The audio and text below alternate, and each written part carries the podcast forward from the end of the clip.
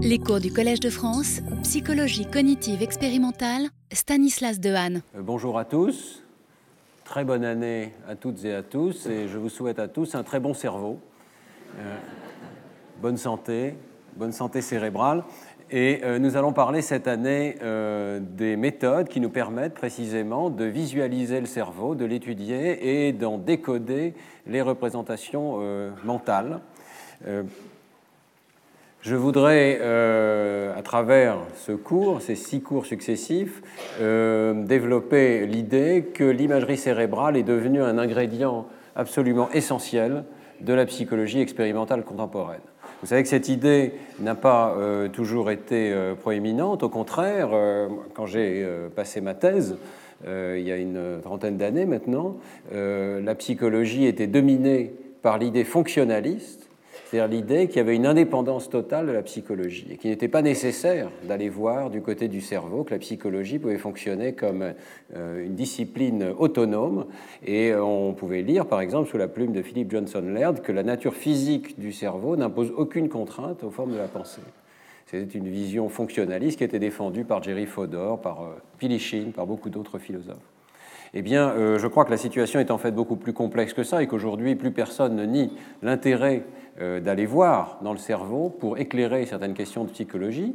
Non pas qu'on ne puisse pas étudier le comportement euh, en soi et qu'on ne puisse pas faire des inférences sur la base de mesures du comportement, mais le cerveau est un système extraordinairement complexe dans lequel il y a tous ces niveaux successifs. Je remontre ici une diapositive que j'avais montrée lors de ma leçon inaugurale il y a, il y a 13 ans. Et euh, tous ces euh, niveaux sont enchâssés les uns dans les autres, ce qui fait que même le plus haut niveau, celui de la culture et de l'éducation, va pouvoir retomber euh, jusqu'au niveau les plus bas, modifier l'expression de récepteurs ou l'organisation synaptique à mesure qu'on apprend. Et euh, donc, de façon inverse, en étudiant les mécanismes et en ayant accès aux mécanismes neuronaux, on peut, dans une certaine mesure, éclairer les mécanismes psychologiques.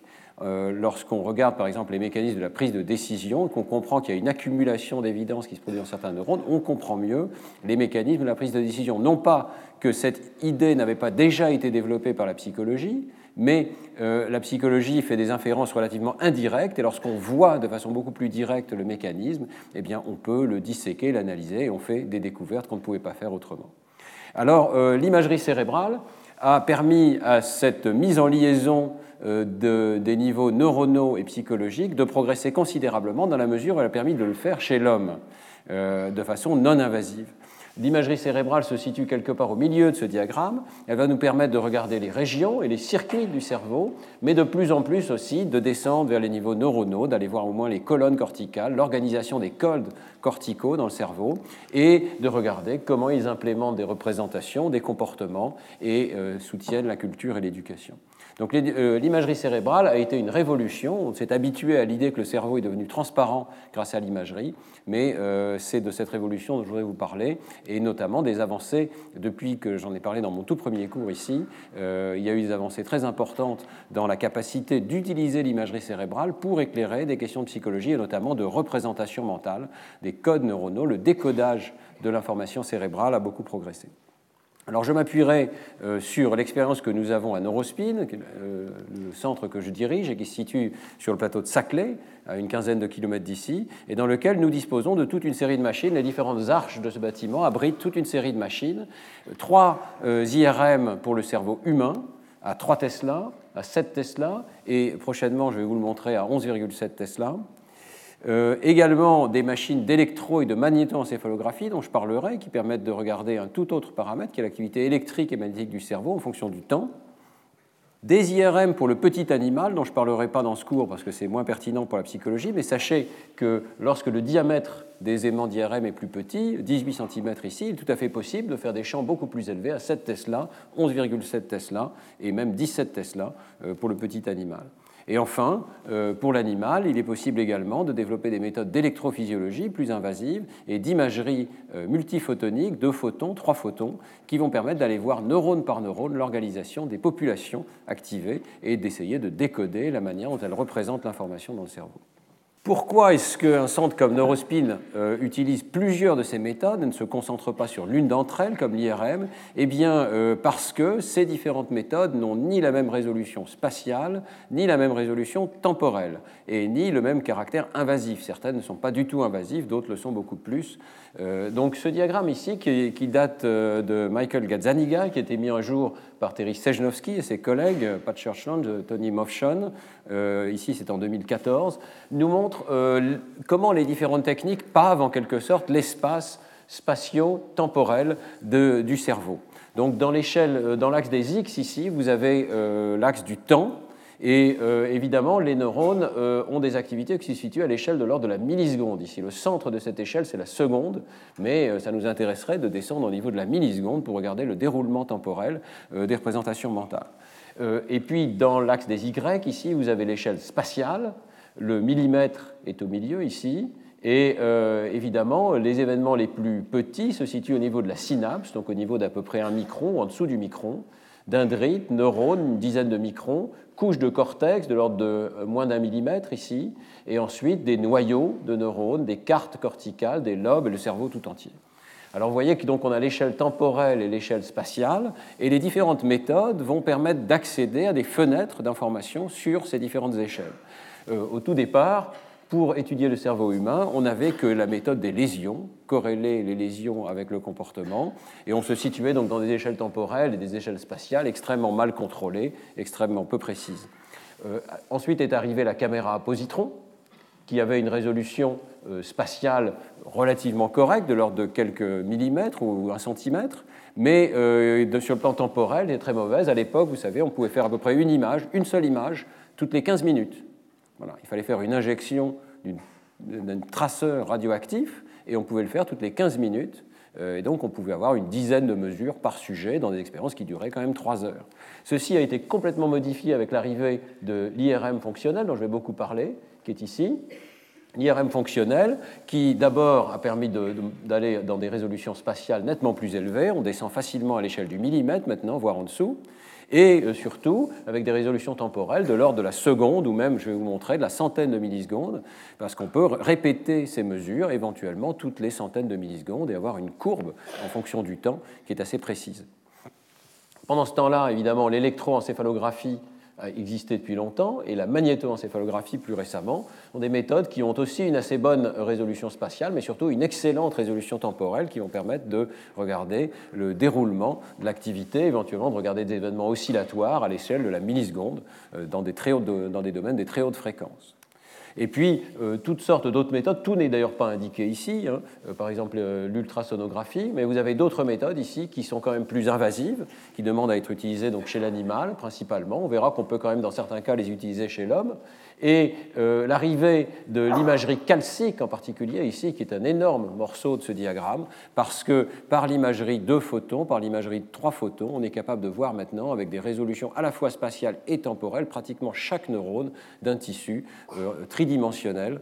Donc ce sont des révolutions très importantes là dans le domaine des neurosciences, mais j'en parlerai moins parce que pour l'instant cette technique euh, n'est pas disponible chez l'homme. Donc vous voyez qu'on essaye euh, de paver cet espace spatio-temporel du cerveau et que les méthodes dont on dispose se situent plutôt en haut du diagramme pour les méthodes chez l'homme, avec des résolutions qui vont descendre en dessous du millimètre progressivement. Alors commençons par parler d'IRM fonctionnel. Euh, donc euh, voilà typiquement un des aimants euh, qu'on peut utiliser en IRM fonctionnel. Je vais passer assez rapidement parce que j'en ai souvent parlé. vous savez qu'en IRM fonctionnel, on ne mesure pas directement l'activité neuronale, mais on mesure ce qu'on appelle l'effet BOLD, c'est-à-dire l'oxygénation du sang qui irrigue les tissus qui sont activés. Ce qui se passe, c'est que lorsqu'un réseau de neurones entre en activité, il y a un mécanisme de couplage qui passe euh, par les astrocytes et qui va euh, modifier le débit sanguin cérébral. Ici, les vaisseaux vont se dilater dans l'état activé euh, pour apporter de l'oxygène, du glucose au tissu qui vient de s'activer.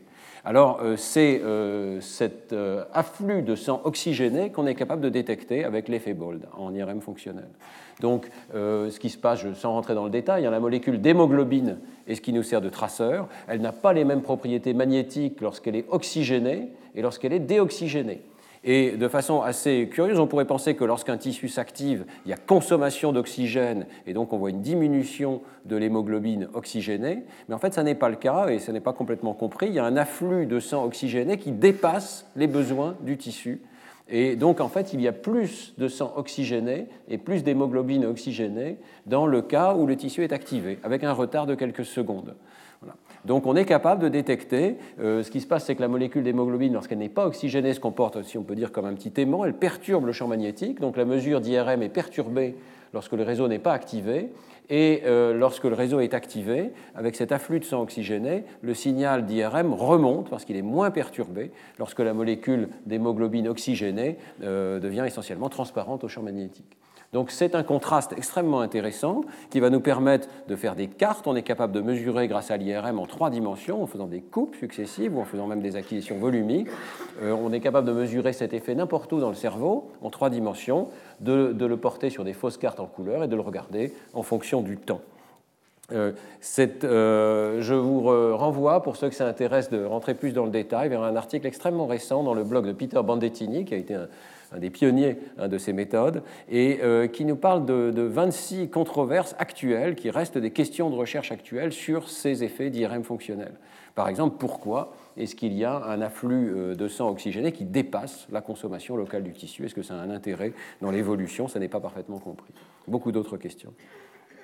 Alors, euh, ce qu'on va faire, donc, c'est qu'on va avoir des paradigmes expérimentaux qui vont pouvoir durer soit un bloc tout entier, comme 60 secondes ici, ou un événement unique, par exemple quelques secondes de travail cognitif, voire quelques centaines de millisecondes de traitement cognitif, et on va mesurer la montée du signal BOLD euh, ici, et euh, on va voir qu'elle suit à peu près la durée du traitement cognitif, mais elle a quand même un retard on va y revenir là-dessus plus en détail dans une seconde, elle a un retard par rapport à l'activité euh, neuronale elle-même, puisque c'est, il faut le temps que le débit sanguin se modifie dans le tissu en question. Alors, ce qui est fascinant avec l'IRM fonctionnel, c'est qu'il n'y a besoin d'aucune injection. Le produit de contraste, il est déjà présent, c'est l'hémoglobine qui circule dans le sang. Euh, mais euh, ça ne veut pas dire qu'on ne peut pas aussi utiliser des produits de contraste. Donc ici, vous avez une deuxième courbe qui est en rouge, qui est la courbe qu'on obtient lorsqu'on injecte un produit qui s'appelle du million. Et ce produit peut encore améliorer le contraste en IRM de façon très importante, avec une courbe qui est un petit peu ralentie ici, mais euh, qui donc peut être utilisée chez l'animal comme un produit de contraste qui augmente encore beaucoup les effets. Il y a énormément de manières d'utiliser l'IRM.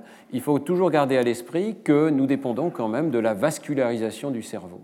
Donc ici, euh, vous avez une vision par Nikos Logothetis, un autre pionnier hein, de, l'IRM fonctionnel, euh, qui nous montre la distribution des petits vaisseaux, des capillaires. La couleur représente le diamètre des vaisseaux ici. Et donc euh, les plus petits ici sont en bleu et en vert. Et vous voyez qu'à l'intérieur d'un voxel, il faut garder à l'esprit que ce que nous voyons, ce sont les vaisseaux. Alors les vaisseaux sont extrêmement denses, c'est une bonne nouvelle pour nous. Ils n'occupent que 3% du volume, donc ils sont autour des neurones ici, des neurones qui sont organisés sur leurs différentes couches. Et euh, euh, nous allons être capables de détecter, surtout lorsqu'on monte en champ magnétique, des changements dans les tout petits capillaires. Alors c'est intéressant de voir qu'ils sont extrêmement denses dans ce réseau, c'est-à-dire que pour un point donné, euh, il y a une distance d'environ seulement 50 microns entre les capillaires les plus proches qui permet à l'oxygène de diffuser dans les tissus. Hein. Donc il y a vraiment une irrigation extrêmement fine euh, des tissus neuronaux. Et ça veut dire que la résolution de notre méthode va être quand même limitée par le fait que l'on mesure les vaisseaux. On va sans doute pouvoir descendre à l'échelle de quelques centaines de microns et continuer de voir des effets locaux dans le tissu. Alors, euh, une controverse euh, qui continue d'être actuelle, c'est qu'est-ce qu'on mesure exactement en termes neuronaux? On sait qu'on ne mesure pas directement l'activité neuronale, mais comment est-ce que l'activité neuronale se reflète dans le signal d'IRM Et là, il faut absolument mentionner le, travail pionnier de Nikos Logothetis, qui, euh, dans son institut Max Planck à Tübingen, a été le premier à réaliser des enregistrements simultanés de l'activité électrique des neurones en même temps qu'il faisait une mesure d'IRM fonctionnelle. Et donc, c'est ce que vous voyez ici. Vous avez une électrode qui a enregistré un signal, on voit ici le spectre, donc en fonction du temps et des fréquences de l'activité neuronale multi-unitaire qui a été enregistrée en réponse à un stimulus visuel ici. Et euh, en dessous, vous avez la courbe bleue ici qui représente ce fameux effet Bolt qui est mesuré en IRM fonctionnel. Donc vous voyez qu'il y a une réponse extrêmement large en fréquence ici. On peut distinguer dans cette réponse en fréquence au moins deux grandes bandes. Une bande ici qu'on appelle le local field potential, le potentiel de champ local, qui, est dans des fréquences relativement plus basses, ici, aux alentours de 70 Hz pour le pic, peut-être jusqu'à 130 Hz. Et puis vous avez une deuxième bande de fréquences beaucoup plus élevée ici, qui reflète ce qu'on appelle multi-unit activity, c'est-à-dire les décharges neuronales elles-mêmes, les potentiels d'action eux-mêmes qui sont dans des, dans des, bandes de fréquences extrêmement élevées. Vous voyez que toutes ces bandes de fréquences ne se comportent pas exactement de la même manière. Évidemment, toutes sont activées au départ, mais en fonction du temps, il y a une habituation plus grande de l'activité multi-unitaire que de ces champs de potentiels locaux qui reflètent plus l'activité synaptique. Autrement dit, il peut y avoir une activité synaptique plus importante, membranaire plus importante, sans nécessairement avoir autant de décharges neuronales. Alors grâce à ces expériences, on est capable de suivre les deux en même temps. Donc vous voyez que l'activité neuronale est concentrée juste après le début du stimulus ici, et euh, l'activité en IRM fonctionnelle, elle, va être retardée de l'ordre de 2 secondes. Donc on voit, on voit bien ce décalage hein, qu'il faut toujours garder à l'esprit. On n'est pas en direct et on a un problème du coup de résolution temporelle de l'activité. Euh, on voit aussi ici qu'on n'a pas toujours de baisse du signal. Il y avait l'espoir, euh, il y a une quinzaine d'années, de voir des baisses systématiques du signal qui seraient liées au départ à la consommation d'oxygène cette idée qu'on pouvait voir d'abord la consommation d'oxygène et puis ensuite la remontée du signal bol dû à l'afflux de, sang oxygéné. Eh bien, malheureusement, ça n'est pas le cas, ça n'est pas systématique et c'est un autre point qui n'est pas complètement compris. Quand est-ce qu'on est capable, dans quelles conditions est-ce qu'on est capable de voir vraiment la consommation initiale d'oxygène? Euh, Ça n'est pas toujours le cas. Alors, dans les travaux de Nikos Logothetis, ce qu'il a réussi à montrer, c'est qu'il euh, y a des conditions dans lesquelles les décharges neuronales disparaissent et euh, ce ne seraient pas les décharges neuronales en elles-mêmes qui seraient corrélées le mieux avec l'effet Bold, mais ce serait surtout le champ de potentiel local. Donc ici, vous avez une condition expérimentale dans laquelle on stimule pendant une durée soit très importante, je crois que c'est 24 secondes ici, vous voyez, entre les deux barres noires, soit pendant seulement 12 secondes, soit pendant seulement 4 euh, secondes. Et on voit très très bien que euh, les décharges multi-unitaires ici qui sont en vert ne durent qu'un temps relativement bref. Dans ce voxel particulier, dans cet endroit particulier du cerveau, il y a une décharge seulement au départ. Et par contre, l'activité euh, en champ de potentiel local est beaucoup plus soutenue.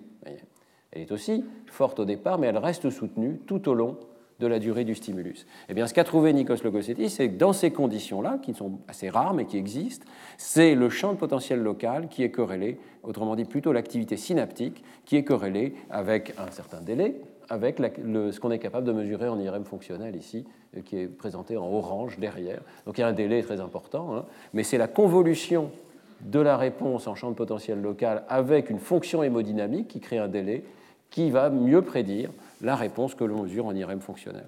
Donc on ne mesure peut-être pas directement les décharges neuronales, même si souvent il y a une corrélation très importante entre tous ces paramètres, hein.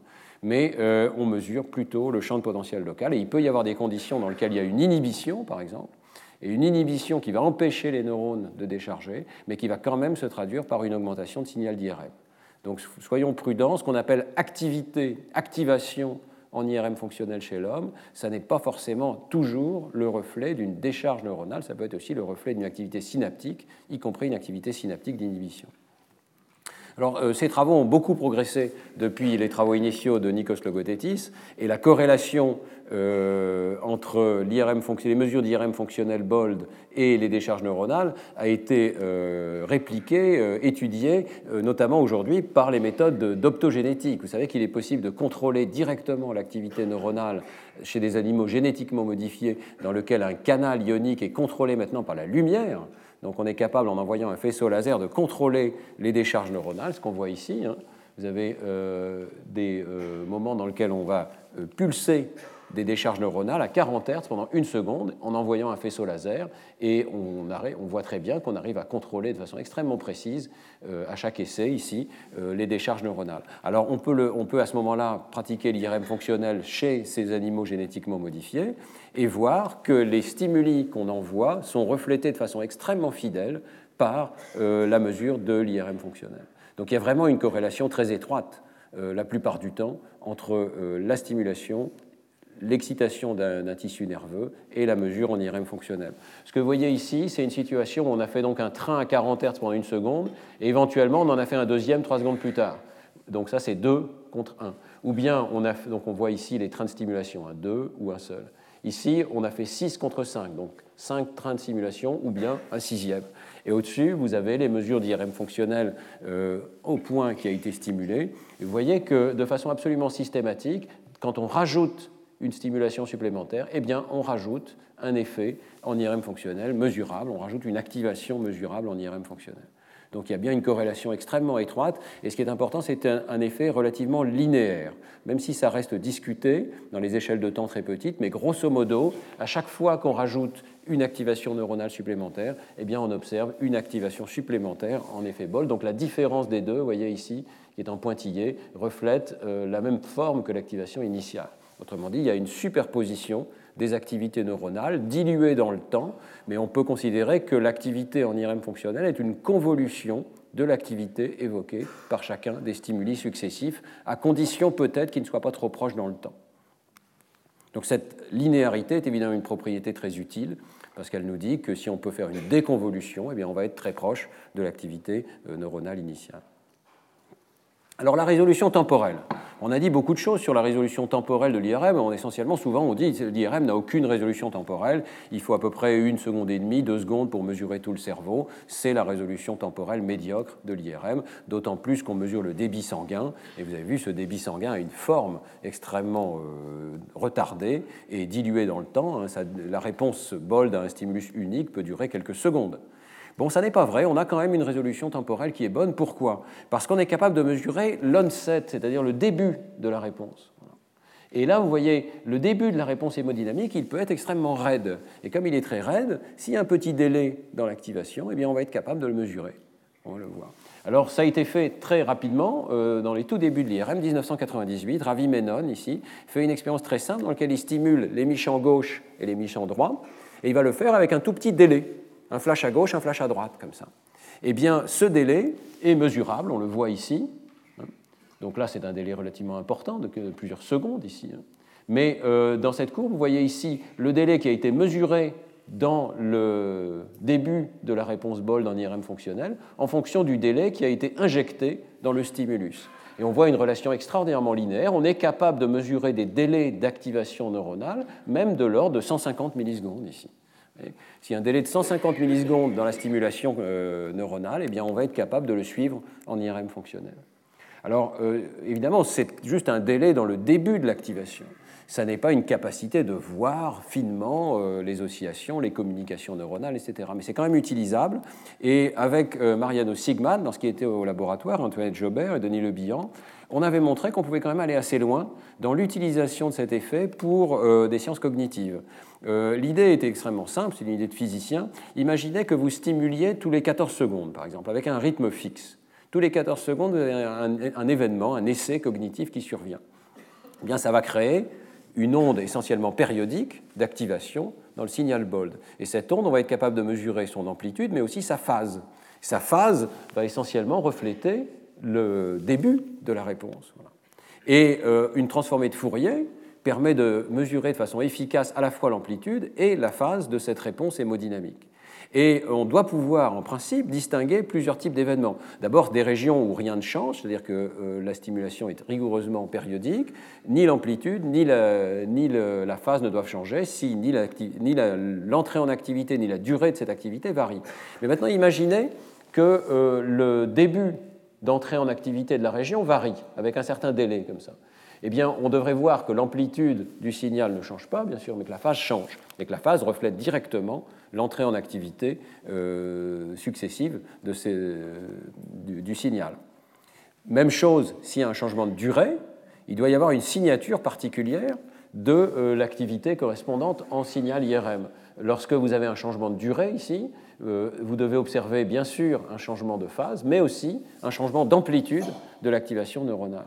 Et en fait, si vous réfléchissez, si vous faites les mathématiques, le changement de phase observé dans le signal BOL doit être la moitié du changement de durée, parce que essentiellement le signal est centré, si vous voulez, sur ces rectangles qui sont indiqués. Et vous pouvez en principe distinguer les deux types de phénomènes, changement de durée et changement de délai. Alors tout ceci paraît théorique, mais on a fait des expériences euh, pour vérifier que c'était euh, vraiment des, effets mesurables, et je pense que ces techniques ne sont pas assez euh, répandues encore actuellement. On a vraiment montré qu'on pouvait descendre à des échelles de l'ordre de quelques centaines de millisecondes en IRM fonctionnel. Donc ici, vous avez une expérience qui a été faite, qui n'a pas de sens particulier sur le plan des sciences cognitives, mais qui a été faite pour vérifier qu'on était capable de mesurer cet effet. C'est une sorte d'expérience de, feu d'artifice ici, dans lequel vous avez toutes sortes de stimulations successives. On commence par alerter votre attention avec le point de fixation qui change.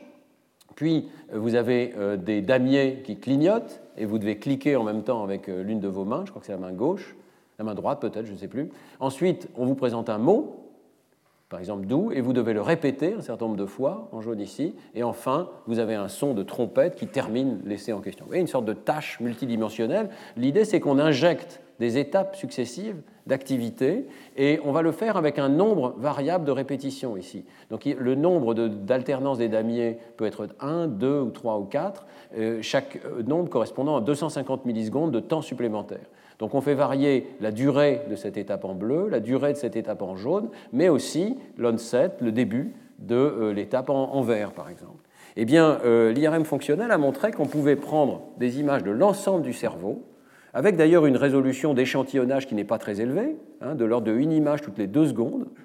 Mais même avec une image toutes les deux secondes, avec cette astuce de la transformée de Fourier, on va être capable de détecter des délais de l'ordre de quelques centaines de millisecondes. Et on voit ici toutes les régions euh, appropriées. Donc si vous regardez tout là-haut, par exemple, vous avez des régions pariétales qui ont à voir avec l'alerte de l'attention et qui n'ont absolument aucun effet du nombre de stimuli qui va survenir, ni en amplitude, ni en phase. Vous avez des régions qui correspondent à l'étape 2 ici, euh, qui euh, sont clairement des régions visuelles en particulier, et associées à la réponse motrice avec la main droite.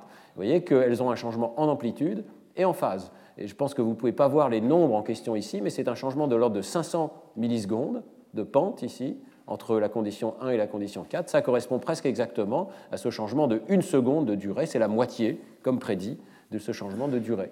On peut continuer. Vous avez des étapes qui correspondent à la présentation du mot. vous voyez pas de changement d'amplitude, mais un changement beaucoup plus important de la phase. Ici, à l'étape 4, vous avez à la fois un changement d'amplitude et un changement de phase dans un nouveau réseau. Et puis enfin, l'étape 5, tout à fait claire, aucun changement d'amplitude, mais un changement de phase très caractéristique, très prononcé, correspondant à cette pente ici. Et vous voyez que ça survient dans les régions auditives qui répondent à ce son de la trompette ici. Donc on est capable d'attribuer à chaque région une sorte de signature temporelle. Il ne faut vraiment pas croire que l'IRM fonctionnel n'a pas de résolution temporelle. Il faut être astucieux, évidemment, tout au long de ce cours, on verra qu'il faut être astucieux en imagerie cérébrale parce qu'on ne voit pas directement les phénomènes. Mais en étant un petit peu astucieux sur les inférences que l'on peut tirer sur les phénomènes, on arrive quand même à tirer des conclusions. Alors ici, ce n'est pas de la psychologie, c'est une expérience de contrôle qui permet de mesurer euh, les phénomènes à l'échelle de, 150 ou 200 millisecondes. Euh, dans une expérience avec Mariano Sigman, on a montré qu'on pouvait utiliser ce phénomène pour euh, explorer des questions de psychologie beaucoup plus intéressantes. Je vous ai parlé dans des cours précédents de ce qu'on appelle le goulot d'étranglement central. Le fait qu'on ne puisse pas faire deux tâches en même temps. Si je vous demande de faire deux choses, de prendre deux décisions en même temps, la première décision va être efficace, mais la deuxième décision va être ralentie. Et la question qu'on s'était posée avec Mariano Sigman, c'est est-ce qu'on est capable de mesurer ce ralentissement lié à une sorte de collision dans l'espace de travail global central. Si je prends une première décision, la deuxième va être ralentie.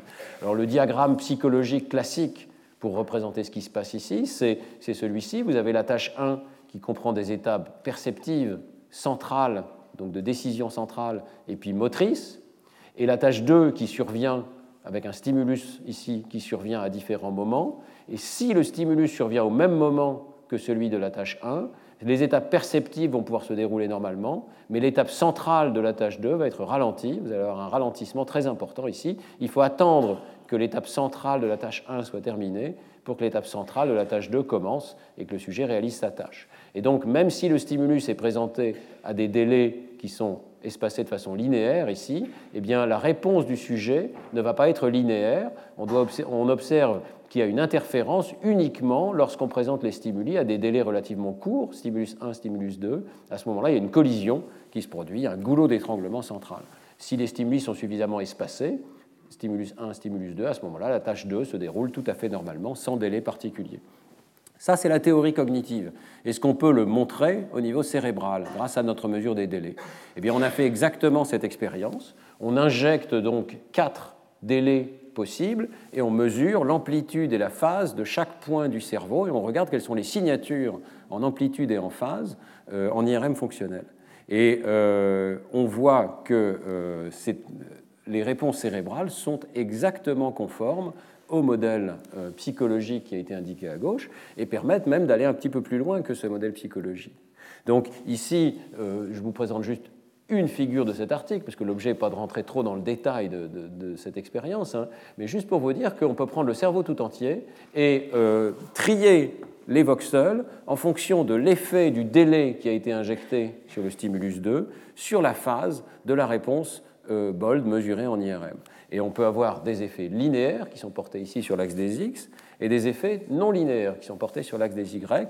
Et on, on, a séparé ensuite les différents voxels avec ce diagramme de Voronoi ici. Vous voyez que certains voxels, ici en bas, n'ont aucun effet particulier du délai sur euh, la phase de la réponse hémodynamique. Ça correspond exactement à l'étape de traitement de la tâche 1. Et vous voyez tout un réseau ici d'air cérébral qui correspond bien au traitement de la tâche 1. En l'occurrence, il s'agit d'une tâche visuelle, donc il y a activation des aires visuelles, avec une décision qui est prise avec la main droite. Donc on voit le cortex moteur de la main droite. Une tâche extrêmement facile, hein. mais même une décision très élémentaire crée cette collision centrale. Donc on voit très bien le réseau de la tâche 1, mais on voit aussi d'autres régions, par exemple les régions auditives ici. Dans notre cas, le stimulus 2 était un stimulus auditif. Les régions auditives ici ont une organisation strictement linéaire de la phase en fonction euh, du délai qui a été injecté dans le stimulus. Et puis on peut continuer. Vous avez des régions ici qui ressemblent exactement à la réponse motrice, qui ont cette espèce de courbe non linéaire ici de la réponse motrice. Et on voit qu'elles impliquent la région motrice qui commande la main gauche, qui était celle qui répondait pour la tâche 2 ici. Donc ça correspond bien aux régions qui sont différées de la tâche 2, y compris sans doute des régions de décision. Puis après, vous avez des choses un petit peu plus compliquées, qui n'étaient pas évidentes à observer, des régions qui sont communes aux deux tâches et qui correspondent donc dans une mesure au, goulot d'étranglement, hein, et qui ont donc un effet sur la phase, mais un effet qui est à peu près la moitié de celui euh, euh, qu'on observe sur les temps de réaction et qui correspond donc à la durée totale d'occupation de la tâche. Et enfin, des régions qui ont cette forme strictement non linéaire ici, qui correspond à un délai spécifique lorsqu'il y a une présentation simultanée des deux événements. Et par des recherches psychologiques, par la suite, avec Mariano Sigman, on a pu montrer qu'effectivement, lorsqu'il y a présentation simultanée de deux événements, un visuel, un auditif, ben, il y a un problème supplémentaire qui est posé au cerveau, qui est de décider lequel je vais traiter en premier, d'arriver à activer le premier, inhiber le second. Hein. et on voit ce surcroît d'activité ici, petit mais détectable, avec un délai supplémentaire d'activité. Donc vous voyez que l'IRM fonctionnel est tout à fait capable de disséquer des événements dans le temps, pourvu qu'ils soient distingués soit par l'entrée en activité, avec un délai différent, ou la durée d'activité. À l'intérieur de cet espace d'entrée en activité et de durée, on ne va pas être capable de détecter l'ordre précis des événements, etc. Mais on a quand même une certaine résolution temporelle.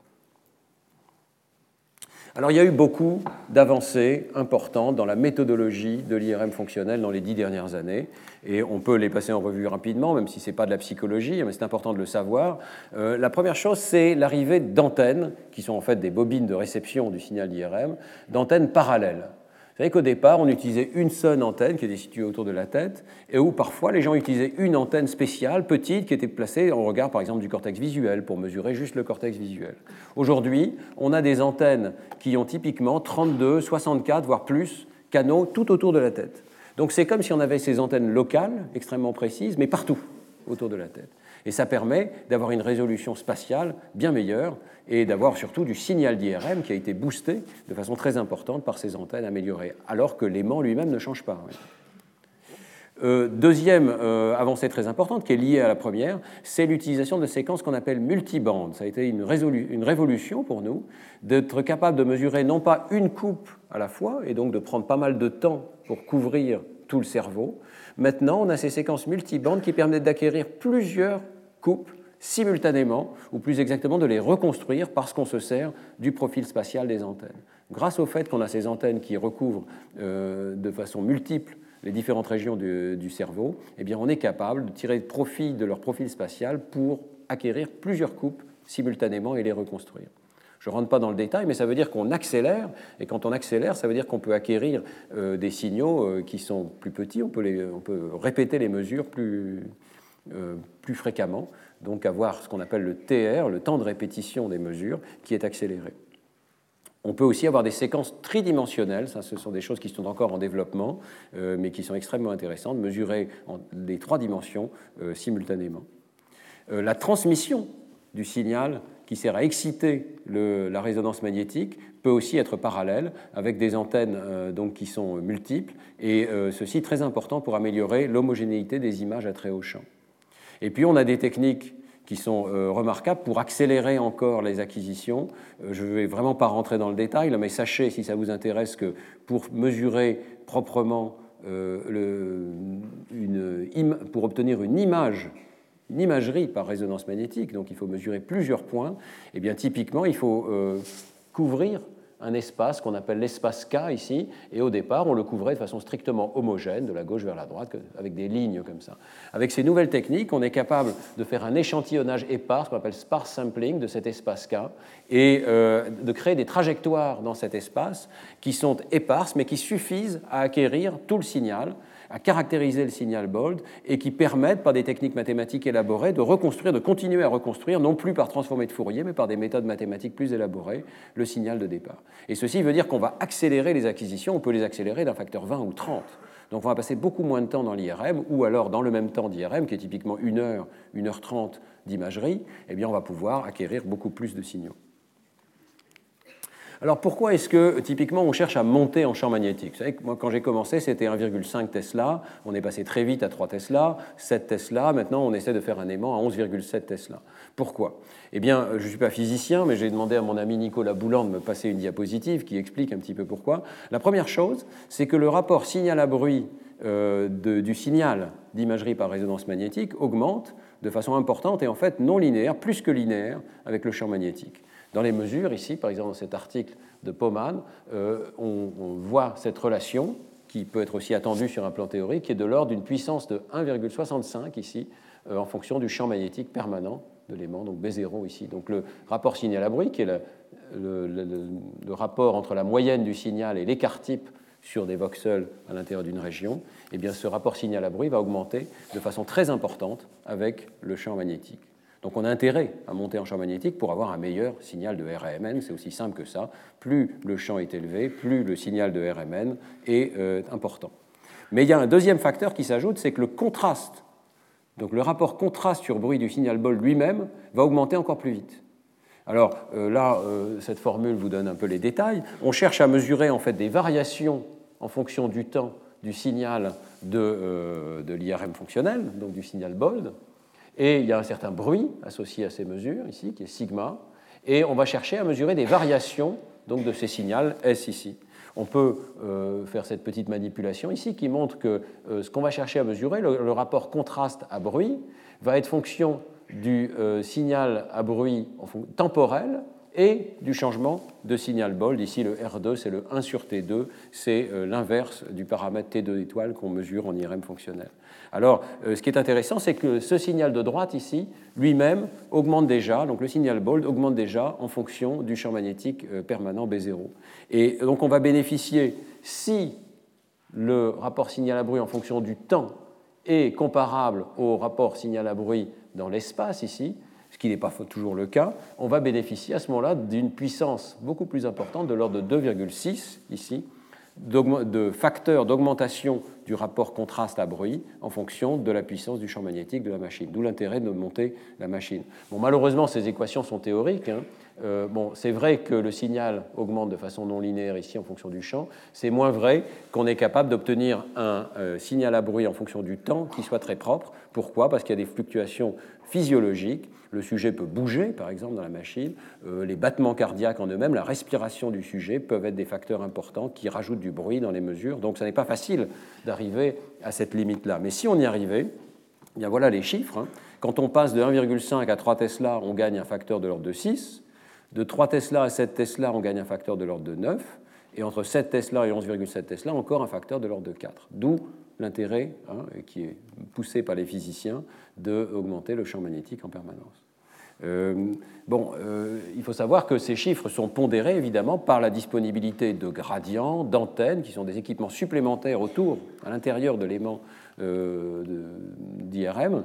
Et donc, il est tout à fait possible d'avoir d'excellentes images à 3T parce qu'on a de meilleures antennes ou de meilleurs gradients. C'est l'ensemble du système hein, qui va compter.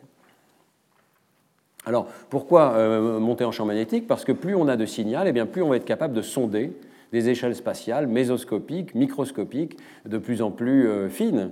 Donc on en est actuellement à décrire des aires cérébrales corticales. Typiquement, on traite une région comme un tout plus ou moins homogène, mais on commence à être capable de descendre à l'intérieur de ces aires et de distinguer par exemple des colonnes d'orientation, je, vous en parlerai dans les prochains cours, et on commence par ce biais-là à décoder les représentations mentales, c'est-à-dire à voir à l'intérieur d'une aire comment les choses se, comportent, sont codées, mais on peut aussi imaginer de descendre encore plus bas et d'aller à l'échelle microscopique, aller voir les processus comme l'organisation des dendrites, des neurones, euh, la glie, euh, l'alignement des axones dans la substance blanche, ce sont des phénomènes qui commencent à être mesurables en IRM. Et ils sont mesurables en particulier par des méthodes relativement indirectes, c'est-à-dire que ce n'est pas forcément nécessaire d'avoir un voxel qui fait lui-même 100 microns pour voir indirectement des phénomènes qui sont de l'ordre du micron, de la dizaine de microns, ou de la centaine de microns. Euh, on dispose de mesures euh, qui euh, deviennent de plus en plus précises, de reconstruction, et c'est euh, l'objet d'un grand projet à Neurospin qui est euh, piloté par Cyril Poupon et Jean-François Mangin, d'essayer de faire une sorte de cytoarchitectonie, c'est-à-dire de voir l'organisation microscopique des tissus du cortex humain, d'abord post-mortem, mais l'objectif c'est évidemment in vivo, de manière à pouvoir voir par exemple les aires de Brodmann, c'est-à-dire l'organisation des différentes parties du cortex.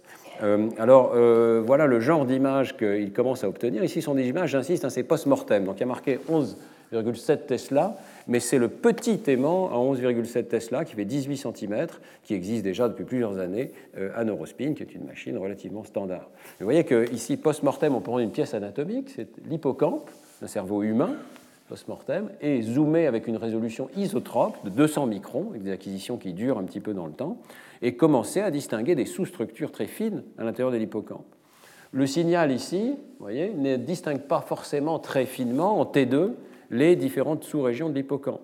Mais on peut faire d'autres acquisitions, et là je ne vais vraiment pas rentrer dans le détail, mais il est possible de faire des acquisitions, notamment à l'aide de la méthode de diffusion, qui vont indirectement être sensibles à l'organisation des dendrites, des neurites, à l'intérieur du voxel, et qui vont nous dire finement quelle, est l'orientation, quelle est la taille, quel est le diamètre des processus neuronaux, dendritiques, axonaux à l'intérieur du voxel qui vous intéresse. Et ceci va être à l'origine de contrastes beaucoup plus importants dans les tissus et on va pouvoir superposer les images issues de ces différents types de contrastes. Et la le troisième type de mesure qui va devenir extrêmement intéressant. On est plutôt ici sous l'angle anatomique que sous l'angle fonctionnel, hein. mais euh, sous l'angle anatomique, on est capable maintenant de mesurer l'organisation des axones qui traversent ces tissus par la méthode d'imagerie du tenseur de diffusion qui a été inventée par Denis Le Bihan et par le traçage avec des algorithmes sophistiqués qu'a développé Jean-François Mangin, le traçage de, ces euh, vecteurs de connexion d'une région à l'autre, de ces fibres reconstruites.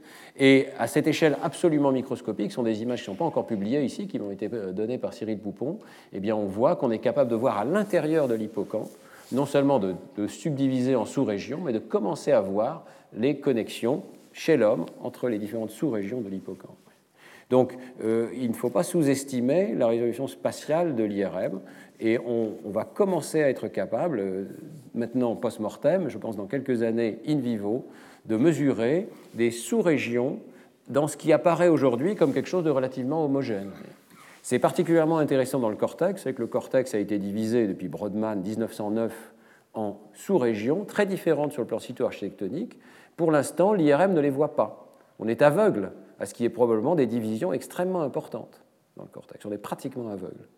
Je pense que ce sera très important d'arriver à voir ces subdivisions anatomiques in vivo et de les mettre en relation avec les subdivisions fonctionnelles.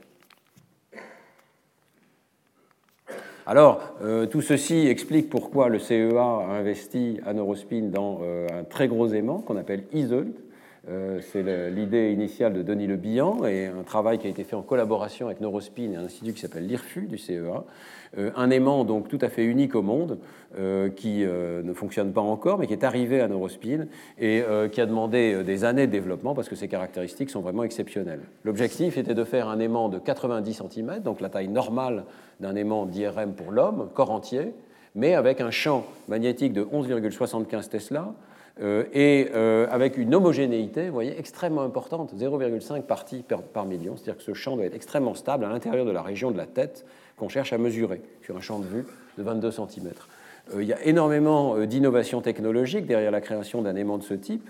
et ici, vous en avez plusieurs qui sont listés, notamment le fait qu'il y a deux bobines une bobine interne qui crée le champ magnétique et une bobine externe où le courant tourne dans l'autre sens qui annule le champ magnétique pour qu'on n'ait pas un bâtiment qui soit tout entier rempli d'un champ magnétique extrêmement élevé.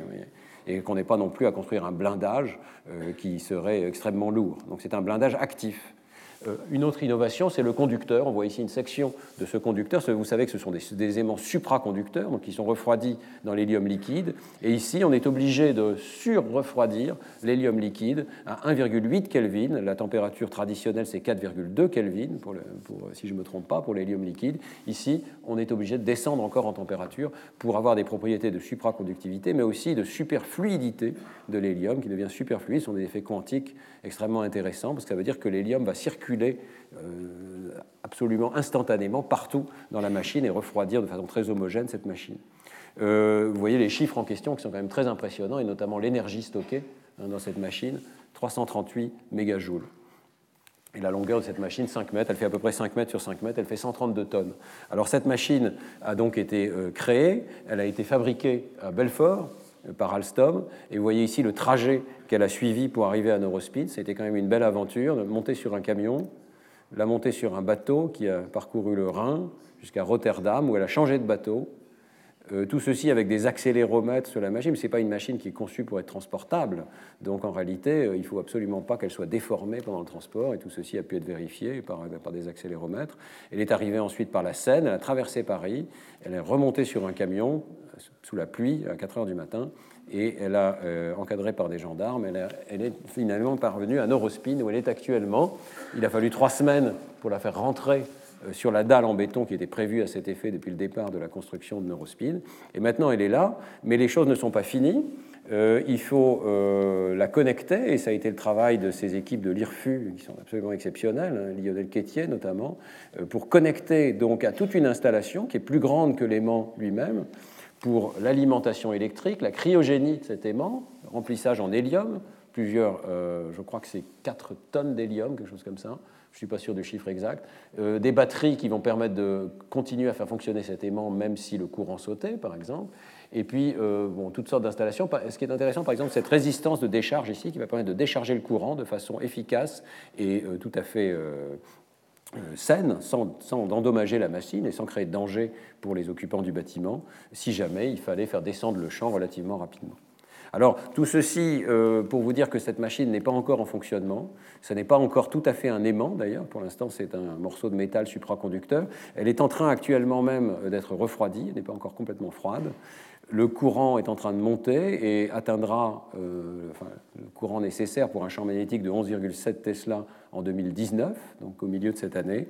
Et on espère avoir les premières images de cette machine en 2020, sachant qu'il faut installer euh, de nombreux équipements, hein, gradients, antennes, qui sont toutes conçues spécialement pour cette machine. Donc c'est un très grand projet euh, que le CEA a été capable de lancer, et on espère qu'in fine, ça donnera des images exceptionnelles du cerveau humain.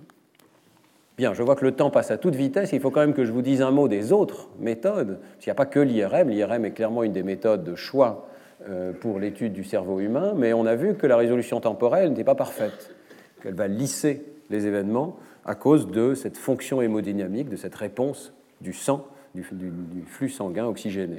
Alors, il y a une méthode beaucoup plus euh, ancienne qui est l'électroencéphalographie, qui consiste à placer une électrode sur la surface du scalp ici, et d'être capable de mesurer des changements de voltage qui sont liés directement au courant électrique qui circule dans les neurones qui sont sous-jacents à l'intérieur du cerveau. Pas forcément extrêmement proche d'ailleurs, il peut être assez loin.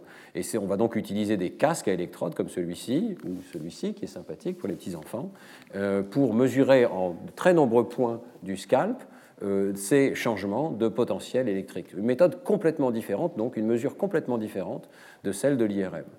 Et euh, la magnétoencéphalographie est arrivée ensuite euh, pour mesurer l'équivalent magnétique de euh, ces courants électriques. Donc on va être capable cette fois-ci de détecter à distance du scalp, à l'intérieur d'un douar qui doit être rempli pour l'instant d'hélium liquide, des petits changements de champ magnétique. Euh, ce sont des changements qui sont extrêmement petits, hein, d'où la, difficulté de cette mesure. Cette machine est quand même une machine de haute technologie, avec ce qu'on appelle des SQUID, des euh, détecteurs de champ magnétique euh, supraconducteurs. Et vous voyez qu'il faut entourer cette machine d'une chambre blindée pour se protéger des champs magnétiques extérieurs, parce que ce qu'on cherche à mesurer peut descendre jusqu'à de l'ordre du femto-Tesla, c'est-à-dire 10-15 Tesla. Donc c'est intéressant, quand vous venez à Neurospin, vous avez à 30 mètres de distance une machine à 10 Tesla au plus, 7 Tesla, et une machine euh, qui cherche à mesurer des événements aussi petits que 10-15 euh, Tesla. Euh, alors, on est capable de reconstituer des cartes de ces champs magnétiques ou de ces champs électriques sur la surface de la tête, et on peut éventuellement reconstruire la dynamique d'activité cérébrale associée. Euh, c'est une reconstruction qui est encore euh, indirecte et difficile, mais euh, on essaye d'attribuer à chaque point du cortex qui a été déplissé ici un petit courant qui, dont la totalité, sommet à la surface, explique les mesures qui sont observées à la surface en EEG ou en MEG. Ici, vous avez le déroulement de l'activité évoqué par un mot écrit, donc qui rentre dans le cortex occipital, qui parcourt la voie ventrale visuelle, l'air de la forme visuelle des mots, et qui ensuite envahit le cortex temporal et le cortex euh, frontal inférieur ici et l'insula. Ce sont des reconstitutions qui sont toujours approximatives. C'est le grand problème de la MEG et de l'EEG, c'est qu'on a du mal à savoir d'où vient le signal exactement. On a des techniques de reconstruction, on fait des inférences, mais ce n'est jamais direct. Contrairement à l'IRM fonctionnel où on arrive à savoir exactement d'où vient le signal qu'on mesure, ici on a beaucoup plus de difficultés. Par contre, alors en fonction du temps, c'est le paradis. Euh, vous êtes, vous êtes, capable de mesurer à des échelles temporelles extrêmement précises, bien au-delà du kilohertz. On peut faire très facilement des mesures mille fois par seconde, et ces mesures reflètent directement l'activité neuronale sous-jacente. Alors, euh, une des avancées importantes qu'il y a eu dans les dernières années, c'est le développement de techniques de, décodage, qu'on appelle machine learning, d'apprentissage par la machine. Ce n'est plus le scientifique qui regarde les signaux de G ou de MEG, c'est un algorithme informatisé qui regarde ces signaux, qui va prendre une tranche de temps de ces signaux, avec peut-être 300 capteurs tout autour de la tête, et qui va essayer de décoder tel ou tel aspect du traitement d'un stimulus. Par exemple, est-ce qu'il était en haut ou en bas de l'écran? Ou est-ce que l'essai était difficile ou facile pour le sujet Ou est-ce que le sujet a vu ou pas vu une image euh, On peut décoder euh, toutes sortes de, signaux dans le cerveau. Alors je vous en parlerai dans le cinquième cours, ce sera l'objet du cinquième cours de cette année, euh, ces méthodes de décodage en fonction du temps. Je j'essaye de vous allécher juste en vous montrant une image qui est quand même assez remarquable. ici c'est le travail de Sébastien Marty qui, qui, joue un rôle très important dans le laboratoire. Et on a été capable de présenter des images, pratiquement une image, vous voyez, tous les 116 Donc c'est pratiquement 10 images par seconde, 9 ou 10 images par seconde, à un rythme extrêmement rapide. Eh bien, toutes ces images rentrent dans la rétine, elles rentrent dans le cortex, et on est capable de créer un décodeur qui va identifier de quelle image il s'agit. Est-ce que c'est un visage, est-ce que c'est une maison, est-ce que c'est un objet, est-ce que c'est un mot, etc. Et euh, vous voyez que ces formes diagonales que je vous expliquerai plus en détail plus tard correspondent à l'identification de chacune des images successives qu'on voit rentrer dans le cerveau et traverser en quelque sorte le cerveau. Il faut imaginer une sorte de pipeline occipitale, temporale. Les images traversent le cerveau une par une et chacune d'entre elles, on est capable de les décoder. Et euh, donc on voit ici par exemple que si on prend une tranche de temps verticale, il est tout à fait possible qu'une région du cerveau code l'image en cours, mais une autre région du cerveau code l'image précédente. Et on est capable de créer des décodeurs qui les séparent, parce que ce ne sont pas les mêmes régions cérébrales qui sont en jeu. Et on peut aller plus loin et euh, créer des décodeurs ici euh, pour les images qui sont la cible que vous devez repérer ou les images qui ne sont pas la cible. Et la différence entre les deux euh, nous montre comment le sujet sélectionne une image. Toutes les images rentrent, elles traversent le cerveau, mais certaines d'entre elles sont sélectionnées par le sujet parce que c'est une cible pour la tâche en question. Et on va voir cette image se faire amplifier, durer plus longtemps dans le cerveau, rester plus longtemps que les autres, voyez, les autres s'arrêtent ici en fonction du temps, celle-ci continue. Et on peut, euh, je reviendrai là-dessus dans le cours numéro 5, mais distinguer des étapes de sélection graduelle, où on sélectionne une image mais aussi ses voisines, et des images de sélection tout ou rien, discrètes, dans lesquelles il y a vraiment une seule image qui rentre dans l'espace de travail global euh, conscient. Donc ces méthodes de décodage en fonction du temps sont exceptionnelles pour analyser psychologiquement toutes les étapes de traitement, une par une, les voir se dérouler et, dans une certaine mesure, mais moins, voir d'où elles proviennent dans le cerveau. Alors euh, c'est pour cela qu'on essaye d'améliorer la précision euh, non seulement de la MEG, mais aussi de l'EEG, parce que pour décoder, il faut avoir des signaux qui euh, caractérisent bien dans l'espace les différentes sources dans le cerveau. Alors c'est pour ça qu'on essaye de développer ces techniques également chez le bébé. Ici, vous voyez des travaux en cours dans le laboratoire, dans lequel on a demandé à la société AGI en Oregon, qui nous fournit ces filets, de créer des filets avec une résolution encore plus élevée. On a remplacé essentiellement ce qui était une électrode ici, il y en avait déjà 128 sur la tête d'un petit bébé. Alors je vous rassure tout de suite, c'est très confortable. C'est vrai que la, photo, il a l'air un petit peu triste là, mais en réalité, c'est comme une casquette dont on oublie très vite qu'on la porte, hein, ou un chapeau. Mais euh, vous voyez qu'on peut remplacer chaque électrode par sept électrodes, un petit pédestal ici dans lequel il y a sept électrodes au lieu d'une. Et on arrive maintenant donc à des filets qui font, qui font 256 électrodes euh, sur la surface de la tête, même d'un petit bébé de quelques mois. Et pourquoi est-ce que c'est intéressant? Eh bien parce que ça permet de décoder en fonction du temps les signaux et de voir par exemple que le cerveau d'un bébé contient des signaux décodables pour les syllabes qu'il est en train d'écouter et ceci dans les toutes premières semaines de vie. C'est les travaux de Julia Gennari et de Ghislaine de Anne-Lambert. Vous voyez que le signal ici monte d'un seul coup. C'est le signal non pas de l'EEG lui-même, mais du décodage. Ça nous dit, je suis capable de décoder avec une euh, réussite d'à peu près 70% ici, quelle était la syllabe que le bébé a entendue? Est-ce que c'était une syllabe avec une place d'articulation de type be ou meunionieux je suis capable de catégoriser les syllabes et de commencer à comprendre les codes cognitifs qui sont utilisés par le cerveau du bébé. Alors, ces méthodes continuent d'évoluer et ça va être très intéressant de regarder ce qui se passe, notamment en magnétoencéphalographie. Euh, nous avons vu apparaître des techniques complètement nouvelles qui mesurent le champ magnétique non plus à l'aide de squids qui sont trempés dans l'hélium liquide, mais avec des méthodes complètement différentes de pompage optique. Et euh, la mesure de champ magnétique, euh, c'est un domaine très intéressant pour les physiciens. Alors, évidemment, je ne vais pas rentrer du tout dans le détail de la manière dont ça fonctionne, mais sachez simplement que la technique étant tellement différente, la machine peut être beaucoup, beaucoup plus légère. Ici, vous avez une des machines, ce n'est pas la nôtre ici, mais une machine euh, qui peut peser jusqu'à 450 kg, qui est remplie d'hélium liquide, plusieurs dizaines de litres d'hélium liquide. Et ici, vous avez une machine de 905 grammes dans lequel chacune de ces, chacun de ces bâtons ici est un détecteur de champ magnétique. Et comme ils ne sont plus refroidis dans l'hélium liquide, ils peuvent être amenés beaucoup plus près du cerveau. Parce qu'évidemment, ici, vous avez un douar qui est de taille fixe, donc prévu pour les têtes les plus grandes, et qui a un isolant de plusieurs centimètres pour que l'hélium liquide, froid, ne soit pas réchauffé par le milieu extérieur et vice-versa.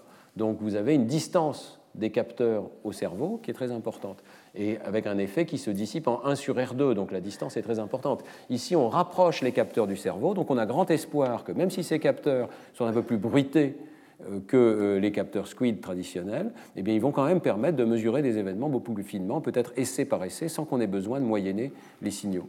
En tout cas, c'est une publication donc, de Nature de 2018, pour vous dire que c'est très, très actuel. Hein. Et dans cette publication de Nature, euh, ils ont montré qu'ils étaient capables de mesurer des événements cérébraux euh, très finement avec cette nouvelle machine. Et euh, la machine est tellement légère qu'on peut même bouger avec, éventuellement jouer au ping-pong et continuer d'observer des événements cérébraux mesurables sans artefacts, sans trop d'artefacts. Donc on voit ici la réponse bêta qui est diminué pendant que la personne joue au ping-pong et euh, qui remonte euh, lorsque la personne se met au repos, ici, avec un certain délai. Donc c'est une machine qui va être extrêmement intéressante à surveiller. On est tous très excités par la possibilité qu'on ait prochainement des machines à pompage optique. Et vous voyez, une machine qui se rapproche du cerveau, ça veut dire aussi une machine qui pourrait avoir une géométrie variable, qui pourrait être adaptée à la tête de chaque individu, et pourquoi pas à la tête des petits-enfants, des bébés, être capable de mesurer leur cerveau de façon beaucoup plus fine. Bon, il faut quand même rester prudent, savoir que cette machine continue de nécessiter une cage de Faraday blindée au mu-métal pour se protéger des champs magnétiques extérieurs, donc on ne fera pas cette mesure dans la rue, hein, pour l'instant en tout cas, et euh, un dispositif d'annulation des champs magnétiques externes. C'est peut-être ça le pire. ce sont des, capteurs qui sont sensibles euh, sur une plage assez étroite, donc il faut vraiment que le champ magnétique soit très homogène, très annulé, qu'il n'y ait pas de perturbations liées à une voiture qui passe dans la rue, par exemple. Et donc il faut avoir des dispositifs d'annulation des champs magnétiques euh, qui peuvent être assez coûteux, assez complexes. Donc ceci continue d'être exploré. Vous voyez aussi hein, la dépendance de la psychologie cognitive expérimentale des physiciens. Aujourd'hui, c'est vraiment la collaboration avec les physiciens qui va nous permettre d'avancer sur ces technologies.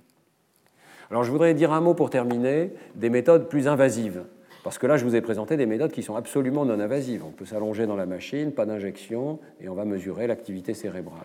Qu'est-ce qui se passait si on pouvait mesurer plus directement l'activité du cerveau? Eh bien, on peut, dans une certaine mesure. désolé de vous présenter cette image en matinée comme ça, mais en chirurgie, on place typiquement de très nombreuses électrodes sur la surface du cerveau ou sur la surface de la dure mère. On, le fait pour des raisons diverses, mais surtout pour l'étude de l'épilepsie. On place ici des grilles d'électrodes qui vont permettre d'étudier la propagation des crises d'épilepsie et d'essayer de reconstruire l'origine des crises d'épilepsie avant une intervention chirurgicale. Et on, on, le fait avec des électrodes qui sont placées cette fois-ci tellement proches du cortex qu'elles vont être capables de mesurer des effets beaucoup plus locaux, et notamment dans la bande gamma, des effets qui sont directement liés à la décharge des neurones sous-jacents à l'échelle de quelques millimètres. Vous voyez ici ces réponses dans ce qu'on appelle la bande haut gamma, ici, peuvent être très sélectives. Vous avez là une électrode qui répond uniquement lorsque la personne fait des maths, pas du tout lorsqu'elle fait une tâche de mémoire. Et l'électrode qui est située 3 mm à côté montre la réponse inverse. Euh, ces électrodes peuvent être euh, des électrodes de surface, mais aussi, et c'est la méthode française développée euh, par Talérac et Banco, de, de, placer des électrodes directement à l'intérieur du cortex. Et on peut penser que c'est plus invasif, ce qu'on appelle le SEG, le stéréo-EEG on va insérer des électrodes qui vont venir pénétrer le cortex. Alors on peut penser que c'est plus invasif, mais en, réalité, il n'en est rien. Et, les, hôpitaux américains qui jusqu'à présent utilisaient plutôt ces techniques d'électrodes de surface sont en train de passer de plus en plus à ces méthodes de stéréo-EEG. Pourquoi? Parce que la chirurgie est beaucoup plus facile. Vous allez faire un tout petit trou dans le crâne et vous allez insérer une électrode de façon stéréotaxique avec une planification qui évite les vaisseaux, donc avec un danger qui est quand même très euh, faible en réalité. Et euh, alors qu'ici, vous voyez que la chirurgie est quand même beaucoup plus importante. En tout cas, les deux méthodes coexistent, parfois chez le même patient, et permettent de mesurer des effets de, champ local, voire de décharge unique. Il euh, est possible, dans de rares cas chez l'homme, d'avoir au bout de ces électrodes de stéréo-EG une toute petite électrode qui va mesurer un neurone ou quelques neurones. Et euh, dans de très rares cas, nous disposons de quelques données en collaboration avec Isaac Fried, qui est un des chirurgien pionnier de cette technique d'enregistrement neuronaux unitaire chez l'homme, nous disposons de quelques données chez quelques patients, quelques neurones dans le cortex humain. Alors, euh, chez l'animal, euh, ont été développées des techniques qui sont euh, nettement plus parallèles. Vous avez ce qu'on appelle les, Utah Arrays ici, qui sont des, des réseaux d'électrodes 10 x 10 typiquement ou plus, qui vont être placés au-dessus d'une région du cortex, ou des électrodes laminaires qui vont permettre d'enregistrer à différents points de la profondeur du cortex et donc d'être sensibles aux couches du cortex. Et ce sont des domaines qui sont en développement massif. Donc il faut s'attendre à ce que euh, ces avancées, qui commencent bien sûr chez l'animal, euh, proviennent un jour euh, jusqu'à l'étude du cerveau humain. ici, c'est une avancée intéressante qui date voyez, de 2017 dans Nature. c'est l'arrivée de ce qu'on appelle les neuropixels, ici c'est le nom de ce dispositif, qui sont des électrodes à base de silicone. Ce qui s'est passé, c'est que des ingénieurs spécialisés dans l'étude des puces silicone, CMOS, la technologie CMOS, ont visité des laboratoires de ce type et ont dit mais vous êtes complètement rétrograde, c'est une technique d'il y a 30 ou 40 ans de faire des électrodes au tungstène raffinées comme ça et d'en mettre une à la fois dans le cerveau. Nous pouvons vous faire des puces imprimées, des circuits imprimés sur, silicium qui vont vous faire des, milliers, des centaines euh, ou des milliers d'électrodes sur un dispositif extrêmement petit. Vous voyez ici l'échelle c'est 20 microns et vous avez tous ces sites d'enregistrement parallèles. Et non seulement ça, mais on va pouvoir vous faire sur la même puce, et pour un prix d'un circuit imprimé qui est extrêmement faible, quelques centaines de dollars, on va pouvoir vous faire sur la même puce l'amplificateur ou le préamplificateur. Et donc les signaux vont être digitalisés sur place, il y aura beaucoup moins de bruit, parce que tout sera digitalisé sur place directement dans le cerveau. L'ensemble de ce dispositif va être placé dans le cerveau de l'animal. Et donc ce système neuropixel est capable d'avoir plus d'un millier de sites d'enregistrement et parmi lesquels, par multiplexage, on peut choisir quelques centaines qu'on va digitaliser, euh, amplifier et envoyer vers l'extérieur. Donc ce sont des dispositifs qui sont vraiment extraordinaires. Et ça, c'est une photographie que j'ai prise lorsque j'ai visité l'Institut Allen, le Allen Institute qui se situe à Seattle, qui est un des instituts avancés euh, d'études du cerveau. Et euh, il prévoit de mettre jusqu'à 6 neuropixels dans le cerveau de la souris pour étudier l'organisation des réseaux neuronaux à l'échelle du neurone unique, mais dans des régions différentes, simultanément. Ces techniques évoluent beaucoup aussi en termes de caractère invasif. Euh, évidemment, lorsque vous placez une électrode dans le cerveau, le cerveau peut bouger autour, ça peut créer une gliose, et donc typiquement, on n'arrive pas à enregistrer pendant des durées très importantes. Au bout de quelques mois, on perd progressivement les signaux. Mais euh, là encore, les choses évoluent, et vous avez des films ultra fins ou des électrodes ultra flexibles qui euh, commencent à apparaître, qui vont pouvoir être laissées dans le cerveau pendant extrêmement longtemps, parce qu'en réalité, elles bougent avec le cerveau, elles sont très très fines, de l'ordre de quelques microns d'épaisseur, ce sont des films plastiques hein, sur lesquels les électrodes sont imprimées, et dans ce cas-là, euh, on va pouvoir obtenir des enregistrements de très très longue durée. Ces initiatives se regroupent dans le monde, et ici, vous avez euh, ce qu'on appelle l'Alliance Neurotech, dans laquelle le CEA de Grenoble, Leti, fait partie, qui cherche à développer ces outils de façon open source, c'est-à-dire que tout le monde puisse y contribuer, aussi bien sur le plan logiciel que matériel, et qu'il y ait donc des dispositifs standards qui soient mis à disposition de laboratoires dans le monde. Mais euh, peut-être plus réaliste est l'idée qu'il y ait quelques grands observatoires dans le monde qui soient comme des observatoires du cerveau, des télescopes du cerveau, euh, qui disposeront de ces techniques pour euh, étudier vraiment en détail microscopique l'organisation cérébrale. Alors c'est le cas ici de l'Institut Allen dont j'ai déjà parlé.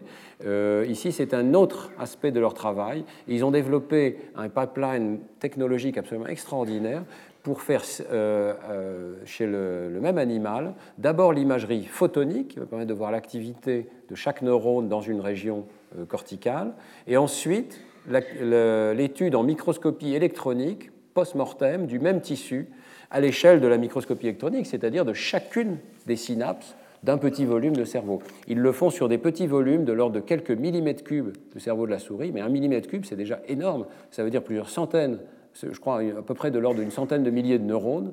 Donc ça veut dire euh, 100 000 fois 10 000 synapses. Hein. donc ce sont des nombres extrêmement importants. On arrive, euh, je crois, aux milliards de synapses hein, qui vont toutes être digitalisées en microscopie électronique, caractérisées, les neurones reconstruits et comme on a enregistré auparavant l'activité de ces neurones en imagerie photonique, on pourra mettre en relation la structure et la fonction. Je pense vraiment que ce type de choses sont amenées à évoluer, à la fois chez l'animal et chez l'homme, avec euh, des instituts spécialisés comme les Neurospin, comme les Lalen Institute, parce que ça demande des équipements tout à fait particuliers. Alors je vais terminer là-dessus. Qu'est-ce qu'on pourrait voir si on visualisait directement les neurones chez l'homme? Qu'est-ce qu'on rate, autrement dit, avec nos méthodes d'IRM fonctionnelles ou de magnétoencéphalographie parce qu'on n'arrive pas encore à descendre jusqu'au niveau neuronal? Eh bien, chez l'animal, euh, on a des exemples absolument extraordinaires de code. Et euh, je voulais vous montrer quand même que c'est ça l'objectif. Il faut garder en tête cet objectif euh, qui est celui de l'imagerie cérébrale. Si vous êtes capable d'enregistrer des neurones uniques, vous savez parfaitement qu'il existe dans l'hippocampe du rat ce qu'on appelle des cellules de lieu, c'est-à-dire des neurones dont chaque neurone répond lorsque l'animal se trouve dans un certain lieu. Donc un neurone répond lorsque l'animal est dans la région rouge, un autre neurone répond dans la région orange, un autre neurone répond dans la région bleue, etc. Mais ce qui a été découvert, c'est que ces neurones déchargent parfois tous ensemble, ou presque tous ensemble ici, dans des périodes très courtes, vous voyez, de seulement 300 millisecondes ici, alors que l'animal ne bouge pas. Donc c'est curieux ce sont des neurones de lieu, mais ils s'activent aussi alors que l'animal n'est pas dans le lieu en question. Eh bien, qu'est-ce qui se passe? Et ce qui se passe, c'est que si on zoome sur cette activité neuronale, ici, on s'aperçoit que les neurones déchargent en fait de façon régulière, mais ultra rapide, avec ce qu'on appelle un replay, euh, c'est-à-dire qu'ils vont décharger dans l'ordre qui correspond à un parcours dans l'espace. Et donc, l'animal ne bouge pas, mais dans sa tête, la représentation bouge. Il est en train d'explorer une certaine région de l'espace. Il est en train d'imaginer, on peut dire ça, je crois, qu'il bouge dans cet espace, mais euh, le mouvement dans sa représentation mentale est beaucoup plus rapide à l'échelle de 50 ou 100 millisecondes que s'il devait faire le mouvement réel. Et alors on peut maintenant aujourd'hui construire des décodeurs, on parlera beaucoup de décodage cérébral dans ce cours, hein. on peut construire un décodeur qui, euh, sur la base de l'activité neuronale, dans ces décharges ultra rapides, construit une sorte de trajectoire. Je suis désolé, il y a une erreur ici, mais c'est dans l'article original, c'est X et Y, donc on arrive à dire où se trouve l'animal mentalement, physiquement s'il se promène, mentalement s'il est arrêté mais qu'il a ses décharges neuronales, on arrive à dire où est-ce qu'il se trouve dans sa représentation mentale, en X et en Y, sur la base de ces décharges neuronales des cellules de lieu. Et alors on peut aller beaucoup plus loin et décoder, j'hésite pas à le dire, un plan d'action chez le rat. Euh, comment ça fonctionne? Eh bien, le rat euh, est dans un espace ici, et un jour donné, on va lui donner un objectif, qui est d'aller chercher de la nourriture à l'endroit D1 ici. Le jour suivant, ça pourrait être D2, par exemple. Et on va reconstruire, pendant qu'il est immobile, quelles sont ces fameuses trajectoires neuronales dans l'espace représenté par ces cellules de lieu. Et euh, voilà ici huit exemples de reconstruction de ces trajectoires neuronales, alors que le rat était à des endroits différents. Le triangle bleu, si vous arrivez à le voir ici, c'est l'endroit où se trouve le rat. Donc là, là, là. Et vous voyez que les trajectoires reconstruites se déplacent de l'endroit où se trouve le rat vers un point qui est toujours le même, qui est le point D1, qui est la cible du mouvement du rat. Donc j'insiste, il est immobile, il est à différents endroits, mais dans sa tête se déroule un petit programme ultra rapide de décharge neuronale qui, si on le décode, trace une trajectoire dans l'espace et semble se diriger vers le point qui est le but pour la journée en question du rat. Et euh, ce point final prédit quel mouvement le rat va faire et coïncide avec le point final du jour 1 ou du jour 2, assez souvent, suffisamment souvent pour qu'on puisse dire que ça correspond au plan que le rat essaye de suivre. Le rat planifie sa trajectoire vers un but avant de l'exécuter, alors qu'il est immobile. Et cette planification, on la voit aussi dans d'autres conditions, c'est vraiment extraordinaire. Donc là, vous avez un labyrinthe ici dans lequel le rat a une sorte de trajectoire, et puis là, il a un point de décision. Est-ce qu'il va aller à droite ou est-ce qu'il va aller à gauche? D'accord? Et euh, on fait en sorte que dans une certaine journée, les sites de droite ont des récompenses. Il va y avoir de la nourriture cachée à ces endroits-là et pas ici. Mais enfin, le rat doit prendre sa décision. Il est ici, il ne sait pas, il ne voit pas, il ne sent pas la nourriture, il doit décider. Eh bien, lors de cette période de décision, le rat va s'arrêter ici, brièvement, et pendant cette période, on va voir décharger les neurones, et on va les voir hésiter entre le choix de gauche et le choix de droite. Donc si vous regardez en fonction du temps, c'est de la gauche vers la droite et du haut en bas ici, vous allez voir d'abord le neurone qui code pour l'endroit où se trouve actuellement le rat, puis vous voyez que la représentation va vers la gauche, puis vous voyez qu'elle part vers la droite, gauche, droite, droite, droite, droite, droite, droite, droite, et le rat va se diriger à droite. Et si vous mesurez simultanément les ondes θ, vous allez voir qu'à chaque cycle θ, le rat considère une hypothèse. Donc il est en train d'avoir des hypothèses. Je vais à gauche, je vais à droite, je vais à gauche, je vais à droite. Je crois que c'est à droite. Et ce type de décodage, on peut aussi le faire dans d'autres régions du cerveau, et ce sera la dernière diapositive, je crois. Par exemple, dans le cortex orbitofrontal, on va voir la valeur qu'attribue un animal à une image ou à une décision. On trouve des neurones qui codent pour la valeur, c'est-à-dire la récompense attendue par l'animal.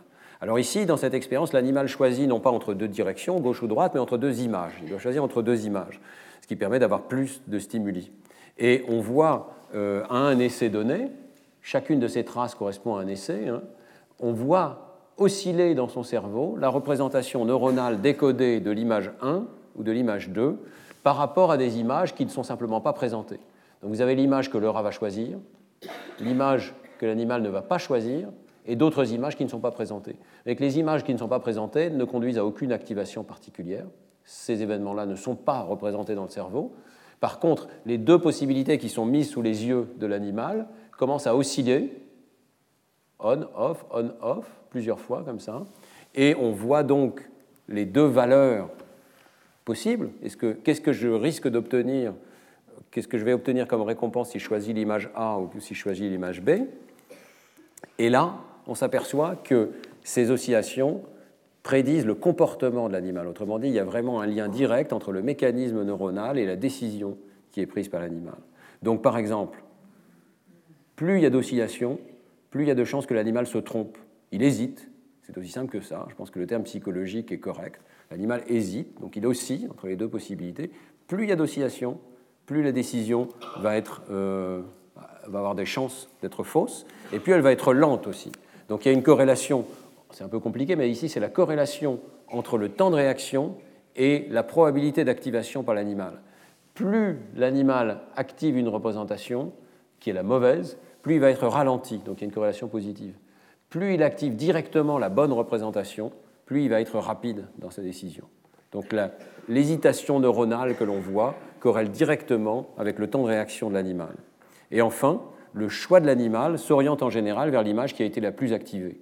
Donc qu'il se trompe ou qu'il ne se trompe pas, qu'il fasse au mieux ou pas, c'est l'image qui domine ces oscillations internes qui est euh, finalement le choix de l'animal.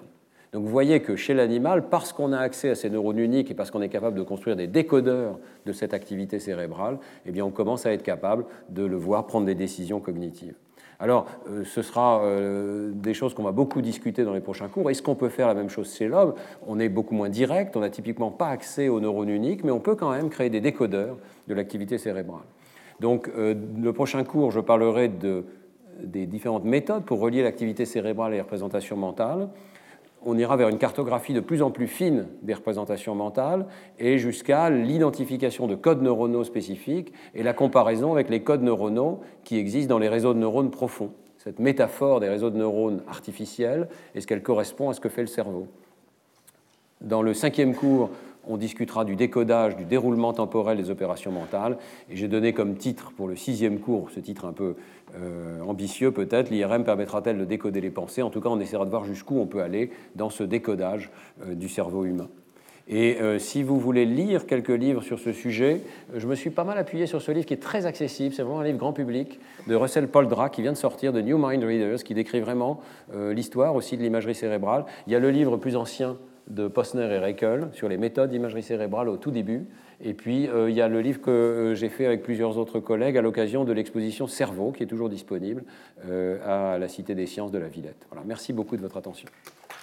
Retrouvez tous les contenus du Collège de France sur www.colège-2-france.fr.